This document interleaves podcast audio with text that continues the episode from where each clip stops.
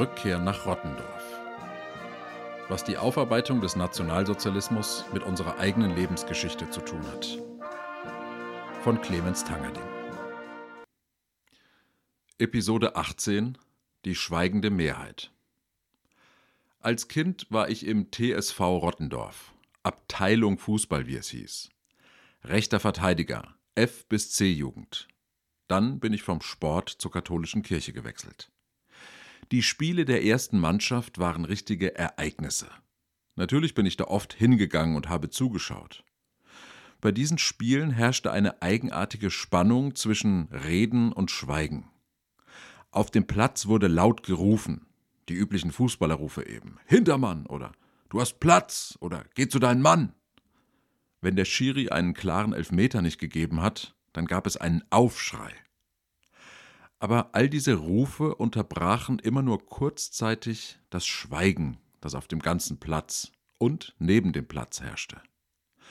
Sowohl die Fußballer als auch die Zuschauer und Zuschauerinnen haben die meiste Zeit gar nichts gesagt. Vielleicht kann ich mich auch deshalb noch so intensiv an die Geräusche auf dem roten Ascheplatz erinnern. Die Stollen, die über den Boden rutschen, der Knall, wenn zwei Füße gleichzeitig einen Ball treffen, der dumpfe Schlag, den es tat, wenn der Torwart den Ball abgeschlagen hat. Der Sportplatz in Rottendorf lag damals noch neben dem Bahndamm, sodass die Schüsse besonders stark widerhalten. All diese Geräusche habe ich heute immer noch im Kopf, weil sie imposant waren und weil die Menschen auf dem Fußballplatz die meiste Zeit schwiegen. Bei den Fußballern war es konzentriertes Schweigen, bei den Trainern analytisches Schweigen, bei den Zuschauern und Zuschauerinnen beobachtendes Schweigen. Und generelles Schweigen. Denn die Rottendorfer und Rottendorferinnen schwiegen als Zuschauer auf dem Fußballplatz genauso wie auf dem Pfarrfest von St. Vitus, wenn sie auf der Bierbank saßen und wenn sie dem Pfarrer in der Kirche zuhörten und wenn sie morgens früh im Dunkeln am Bahnsteig standen und auf den Zug aus Richtung Schweinfurt warteten, der sie in die Stadt brachte nach Würzburg zur Arbeit. Zu den vielen Sachen, die ich als Kind gelernt habe, gehörte auch das Schweigen. Jahrelang stand ich am Bahnsteig und an der Bushaltestelle, neben mir standen Erwachsene und haben nichts gesagt. Sie schauten nach vorne und haben sich auch nicht bewegt, als wäre der Platz vor der Bushaltestelle ein Aufzug, in dem man sich kaum bewegen kann und in dem man sich deswegen sehr klein macht und alle natürlichen Grenzen zu den Mitmenschen unterschritten sind, man sich gefühlt viel zu nahe kommt und daher nichts sagt, um wenigstens durch das Schweigen Abstand zu den Fremden zu wahren.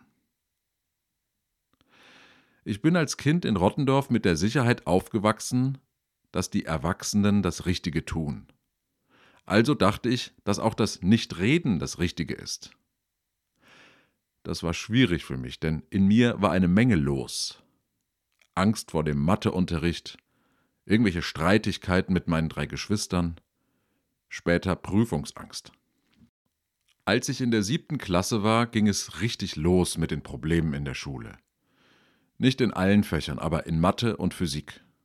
Es ist mir damals auf die Füße gefallen, dass ich nicht richtig lernen konnte. Ich wusste einfach nicht, wie das geht und noch weniger hatte ich einen Umgang mit den Ängsten, dass ich Zusammenhänge einfach nicht verstand. In Mathe fehlte mir immer das Verständnis und ich konnte damals noch nicht damit umgehen. Die Angst vor dem Nichtverstehen, das Nichtverstehen selbst und das Tun, also das Hausaufgaben machen und das Lernen für eine Prüfung. Es passierte alles gleichzeitig. Ich verstand meine Hausaufgaben nicht, kämpfte mit Angst und machte trotzdem meine Hausaufgaben. Es wird mir heute noch mulmig, wenn ich an diese Phase zurückdenke. Die Schlinge um meinen Hals zog sich immer enger zusammen. Ab Anfang der achten Klasse waren meine Lücken so groß, dass ich keine Chance mehr hatte, sie aufzuholen. Vor jeder Mathestunde hatte ich Angst. Das Einzige, was mich rettete, waren Abschreiben und Abfragen, weil die Lehrer immer nicht ganz so schlechte Noten gaben, wenn man neben ihnen stand oder vor ihnen saß. Meine Mathelehrer haben das Kunststück fertiggebracht, freundlich zu mir zu bleiben und mich nie als Person herabzuwürdigen. Aber sie haben mir klargemacht, dass ich mich deutlich verbessern musste, wenn ich nicht sitzen bleiben wollte. Natürlich hatte ich keine Ahnung, was ich genau tun sollte. Ich machte irgendwie weiter. Ich blendete meine Freunde. Ich spielte das Problem herunter. Meinen Eltern gegenüber sowieso. Lehrer erzählen zu Hause vor allem von schwachen Schülern. Und man bekommt als Kind eines Lehrers und einer Lehrerin den Eindruck, dass schwache Schüler die eigenen Eltern sehr viel Energie kosten, sehr viel Zeit. Also merkte ich, dass meine eigenen Schwächen in den Gesprächen mit meinen Eltern eher nicht so eine große Rolle spielen sollten. Ich verschwieg ihnen, wie schlecht es um mich stand. Gleichzeitig hatte ich innerlich große Not. Ende der neunten Klasse bekam ich die Quittung. Eine 5 in Mathe und eine 5 in Physik. Ich war sitzen geblieben. In Bayern konnte man damals Nachprüfungen absolvieren, also in jedem der nicht bestandenen Fächern eine Klausur schreiben am Beginn des neuen Schuljahres. Wenn diese besser ausfiel als die Gesamtnote zuvor, konnte man das Sitzenbleiben verhindern. Wenn ich also in mindestens einem der beiden Fächer eine 4 geschrieben hätte, wäre ich durchgekommen. Ich habe vier Wochen lang gelernt. Mit einem Nachhilfelehrer im Nachbardorf, dem damaligen Freund meiner großen Schwester, zu dem ich jeden Tag mit dem Rad gefahren bin. Am Nachmittag habe ich die Hausaufgaben gemacht. Dann kamen die Prüfungen und ich war sicher, ich hatte es geschafft. Als ich am ersten Tag des neuen Schuljahres in die Schule kam, hingen in der Aula die Klassenlisten aus. Ich fand meinen Namen nicht auf der Liste meiner Klasse, die nun die zehnte Klasse war. Ich war verwundert und suchte weiter und fand ihn schließlich in einer neunten Klasse wieder. Ich rannte ins Lehrerzimmer. Der stellvertretende Direktor machte mir klar, dass ich sitzen geblieben war und die Klasse wiederholen musste. Ich hatte eine 5 in Mathe und eine 6 in Physik geschrieben. Dort stand ich nun, zusammen mit meinem Freund Christian, der es ebenfalls nicht geschafft hatte. Bei ihm waren es Religion und Erdkunde. Wir rannten aus der Schule und liefen in die Schule meines Vaters. Wir klopften an die Klassentür, sagten kurz, was los war. Er sagte uns, wir sollten warten. Wir setzten uns hin und warteten, ängstlich. Dann klingelte es, er kam heraus, und wir erzählten, was geschehen war. Mein Vater war freundlich und verständnisvoll, wenn auch sichtlich mitgenommen. Christian fuhr nach Hause nach Veitshöchheim. Ich habe ihn seit diesem Tag nicht mehr gesehen. Und mein Vater fuhr mit mir nach Münster-Schwarzach. Dort gab es eine Schule, die einen guten Ruf hatte. Der Schuldirektor, Pater Cornelius, sagte uns in einem kurzen Gespräch, dann wollen wir mal Gnade vor Recht ergehen lassen. Ich konnte kommen. Einen Tag später stand ich an der Bushaltestelle. Neben mir Schweigende. Nichts sagen, das war ja das, wie man es machte als Erwachsener. Auch die älteren Jugendlichen hatten das schon drauf. Ich wusste nicht, wie ich all das schaffen sollte. Alles, die neue Schule, in die ich nicht wollte. Dieses unerträgliche Gefühl des Scheiterns. Eine unsagbare Scham. Das Gefühl, nicht von der Stelle zu kommen. All das war in mir und ich fühlte mich schrecklich, einsam, verlassen.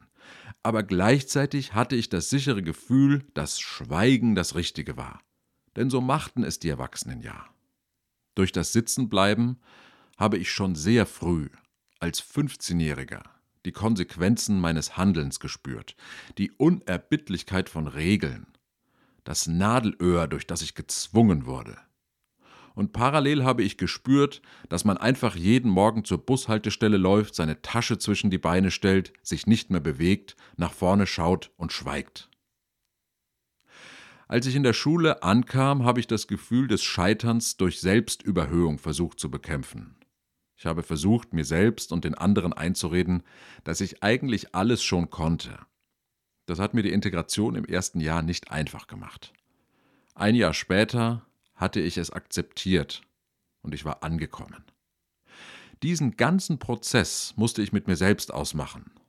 Vom Zeugnis im Deutschhaus-Gymnasium Würzburg in dem zwei Fünfer standen im Juli 1993, bis zum Jahresabschlusszeugnis im Eckbert-Gymnasium Münster-Schwarzach 1995.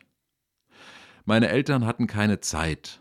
Vier Kinder, Haus, Wäsche, Kochen. Meine Freunde haben alles gegeben, aber die Themen waren zu groß, zu schwierig für 15-Jährige. Und weil der Anfang des Tages so entscheidend ist, waren für mich die langen Läufe zur Bushaltestelle gegenüber der Turnhalle und das schweigende Warten prägend. Zwei Jahre später habe ich ein Jahr in Frankreich zugebracht, an der Partnerschule meiner neuen Schule, und habe dort das Baccalaureat Français absolviert. Freiwillig. Wieder lag der Fokus meines Lebens sehr auf der Pflichterfüllung, auf Disziplin, auf dem Bewältigen von Aufgaben. Aber diesmal habe ich es geschafft. Wieder habe ich fünf Wochen lang gelernt. Diesmal mit dreien meiner Mitschüler zusammen in Paris. Ich habe eine Drei geholt, nach einem Jahr Frankreich, in der französischen Abiturprüfung. Es war, als hätte ich etwas wieder gut gemacht. Da die Baccalaureatprüfungen im Frühjahr waren, das neue Schuljahr in Münster-Schwarzach aber erst im September wieder begann, habe ich einen Monat lang auf der Autobahntankstelle des Vaters eines Freundes gearbeitet und sehr viel Geld verdient. Genug, um einen weiteren ganzen Monat in die USA und nach Kanada zu reisen. Da ich sitzen geblieben war, war ich schon 19 Jahre alt. Ich flog zu meinen Verwandten in die USA, nach Upper Montclair, New Jersey. Dort stand ich irgendwann an einer Bushaltestelle. Ich wollte nach Manhattan fahren. Ich rauchte damals, also zündete ich mir eine Zigarette an. Eine etwa 45-jährige Frau trat auf mich zu und fragte mich, ob sie mir etwas erzählen dürfte. Ich sagte ja.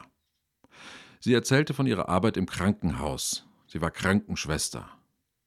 Sie berichtete von Patienten mit Lungenkrebs, wahrscheinlich auch von Lungenembolie und COPD, aber ich kannte nur den Ausdruck Lung Cancer. Sie sagte mir, dass sie sich Sorgen machte, wenn sie mich so beobachtete. So einen jungen Mann mit Zigarette. Ich war etwas beschämt über das, was sie erzählte. Und andererseits fühlte ich mich auch nicht gemeint mit dem, was sie sagte. Sie sprach von kranken Patienten. Ich war jung und gesund, und die Zigaretten konnten mir nichts anhaben. Trotzdem habe ich es tief in mir geliebt, was sie getan hat. Mich einfach anzusprechen. Einfach zu sagen, was sie beschäftigt. Sie hat etwas getan, was sehr natürlich ist. Sie hat eine Person beobachtet, die etwas in ihr ausgelöst hat. Und dann ist sie freundlich auf diesen Menschen zugegangen, hat abgewartet, ob dieser Mensch auch mit ihr sprechen wollte, und dann, nachdem das geklärt war, hat sie gesagt, was sie bewegte. In dem Augenblick hat es mich überfordert, aber im Nachhinein war es das Normalste der Welt. Auf dieser Reise durch die USA und durch Kanada hatte ich viele solche Momente. Und sie haben mich eigentlich immer überfordert, weil ich es gewohnt war, nichts zu sagen. Es war absurd, denn natürlich habe ich mich oft einsam gefühlt auf meinen Spaziergängen durch den Central Park oder beim Sightseeing in der Stadt Quebec. An den meisten Orten, die ich besuchte, lebte ich bei Verwandten oder Bekannten, aber ich war natürlich viel allein unterwegs, und damit hatte ich zu kämpfen. Ich wurde oft angesprochen, und ich habe mir nichts mehr gewünscht, als mit Leuten in Kontakt zu treten, weil ich unter dem Alleinsein teilweise richtig gelitten habe aber ich konnte das angesprochen werden oft nicht verarbeiten. Ich habe oft nach ein paar Minuten Gespräch so getan, als müsste ich weiter, oder ich bin plötzlich aufgestanden, habe mich verabschiedet und bin gegangen. In den USA hat mich einmal eine sehr schöne, etwa zehn Jahre ältere Frau angesprochen. In meiner Erinnerung war es ziemlich eindeutig, was sie wollte. Vielleicht bilde ich mir das aber auch nur ein, vielleicht hatte sie in Wahrheit nur Mitleid mit diesem komischen deutschen Sonderling, stand aber überhaupt nicht auf mich. Ich bin, nachdem ich diese Annäherungsversuche von ihr gespürt habe, geradezu vor ihr geflüchtet. Ich habe anderen sogar erzählt, wie seltsam diese Frau war und dass sie wohl irgendein Problem haben muss, weil sie sich so eigenartig verhielt.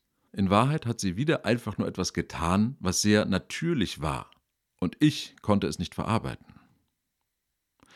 Das einfach so reden und annähern, das war zu viel für den Rottendorfer Jungen.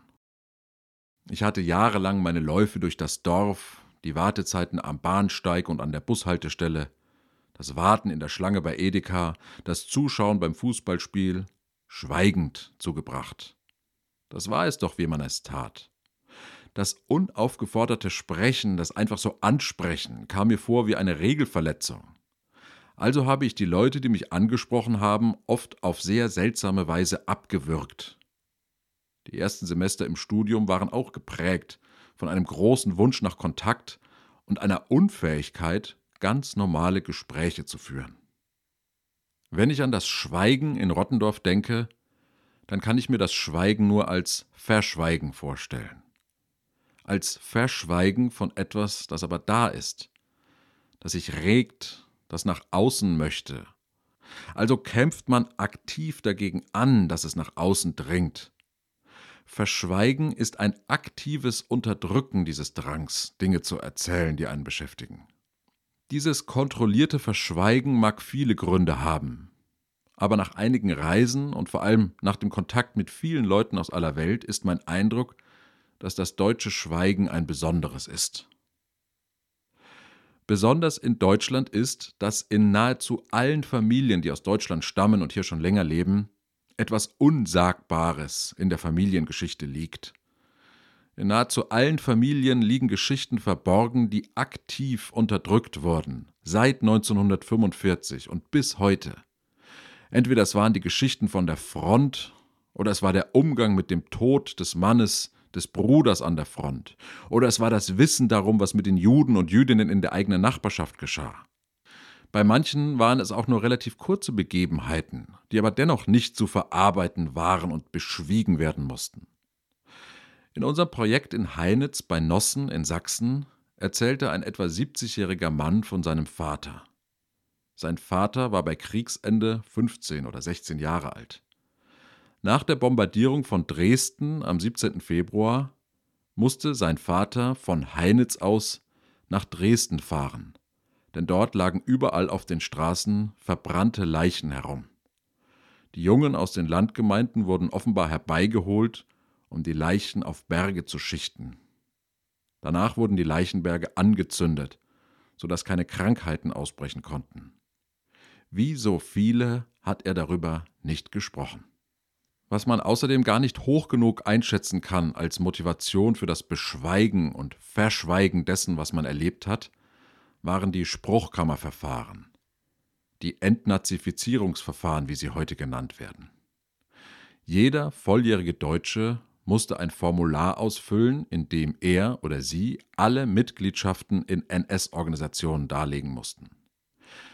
Wer Mitglied war, wurde vor ein Militärgericht gestellt. Es drohten empfindliche Strafen. Geldstrafen, Verbot der Berufsausübung, Gefängnis. Wir bewerten die Verfahren heute zu oft von ihrem Ende her.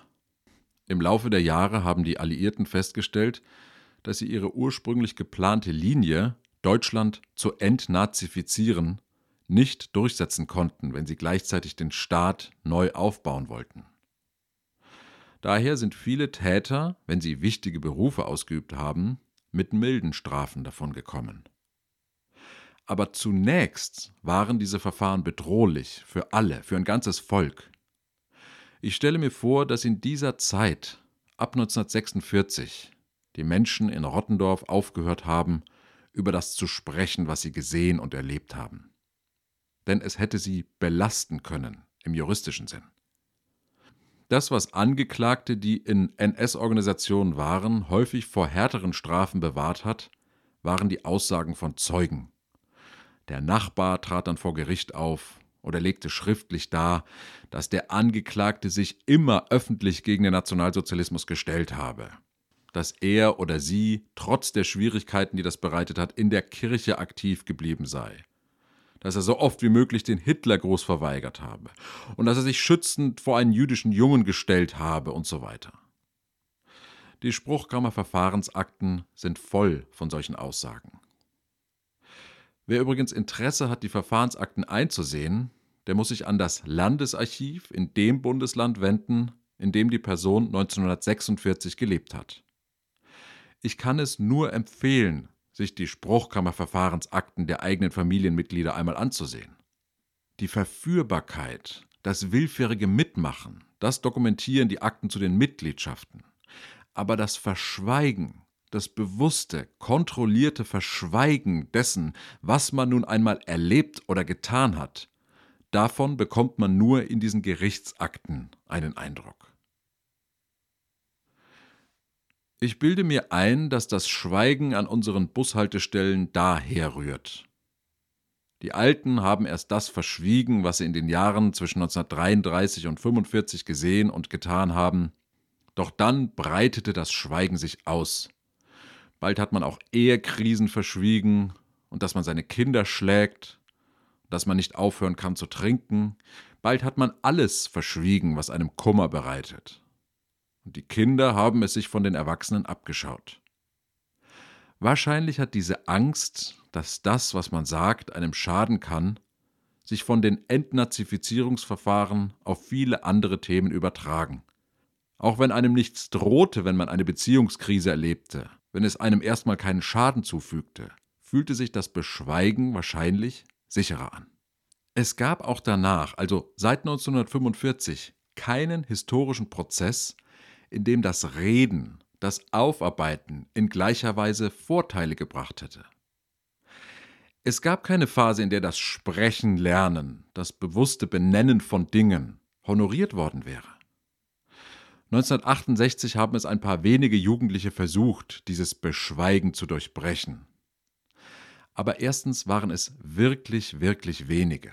Die allermeisten Menschen, die große Mehrheit der Studenten in Deutschland waren nur Rezipienten der Reden von Rudi Dutschke und Herbert Marcuse. Sie haben die Bilder vom Vietnamkongress im Fernsehen gesehen. Sie waren aber nicht aktiv beteiligt, das darf man nicht vergessen. Und was auffällt, wenn man sich etwa mit Rudi Dutschke beschäftigt, ist, dass sie die Generation der Väter und Mütter zwar zu allem Möglichen aufgerufen haben, zum Beispiel sich zu befreien aus der Knechtschaft des US-amerikanischen Imperialismus, sich ihrer Taten im Nationalsozialismus zu stellen, aufzustehen gegen den repressiven Staat. Aber sie haben nicht mit ihnen gesprochen. Es gab keine Pläne für Gespräche mit den Vätern und Müttern. Das Zuhören, das Befragen, all das war einfach nicht vorgesehen. Wenn ich heute in Rottendorf an der Bushaltestelle stehe, dann denke ich immer mal wieder an den kleinen Kerl, der vor 30 Jahren mit all seinen Ängsten und seiner Verzweiflung über das Sitzenbleiben neben diesen ganzen schweigenden Erwachsenen stand. Wenn heute Kinder mit mir dastehen, dann versuche ich immer, sie zumindest anzulächeln. Und manchmal sage ich irgendwas. Am liebsten würde ich ihnen zuhören, wenn ich Zeit habe, und mit ihnen sprechen. Mit Kindern zu sprechen ist meistens schön, befreiend. Aber ich weiß nicht, wie ich sie ansprechen soll. Das könnte ja komisch wirken, wenn ein mittelalter Mann mit Bart fremde Kinder anspricht. Was sollen die Leute sagen? Die Erwachsenen, die da am Bahnsteig stehen und nach vorne schauen. Es fühlt sich immer noch sicherer an, nichts zu sagen. Also lasse ich es meistens sein. Der Kampf gegen das Verschweigen ist noch nicht zu Ende. Straight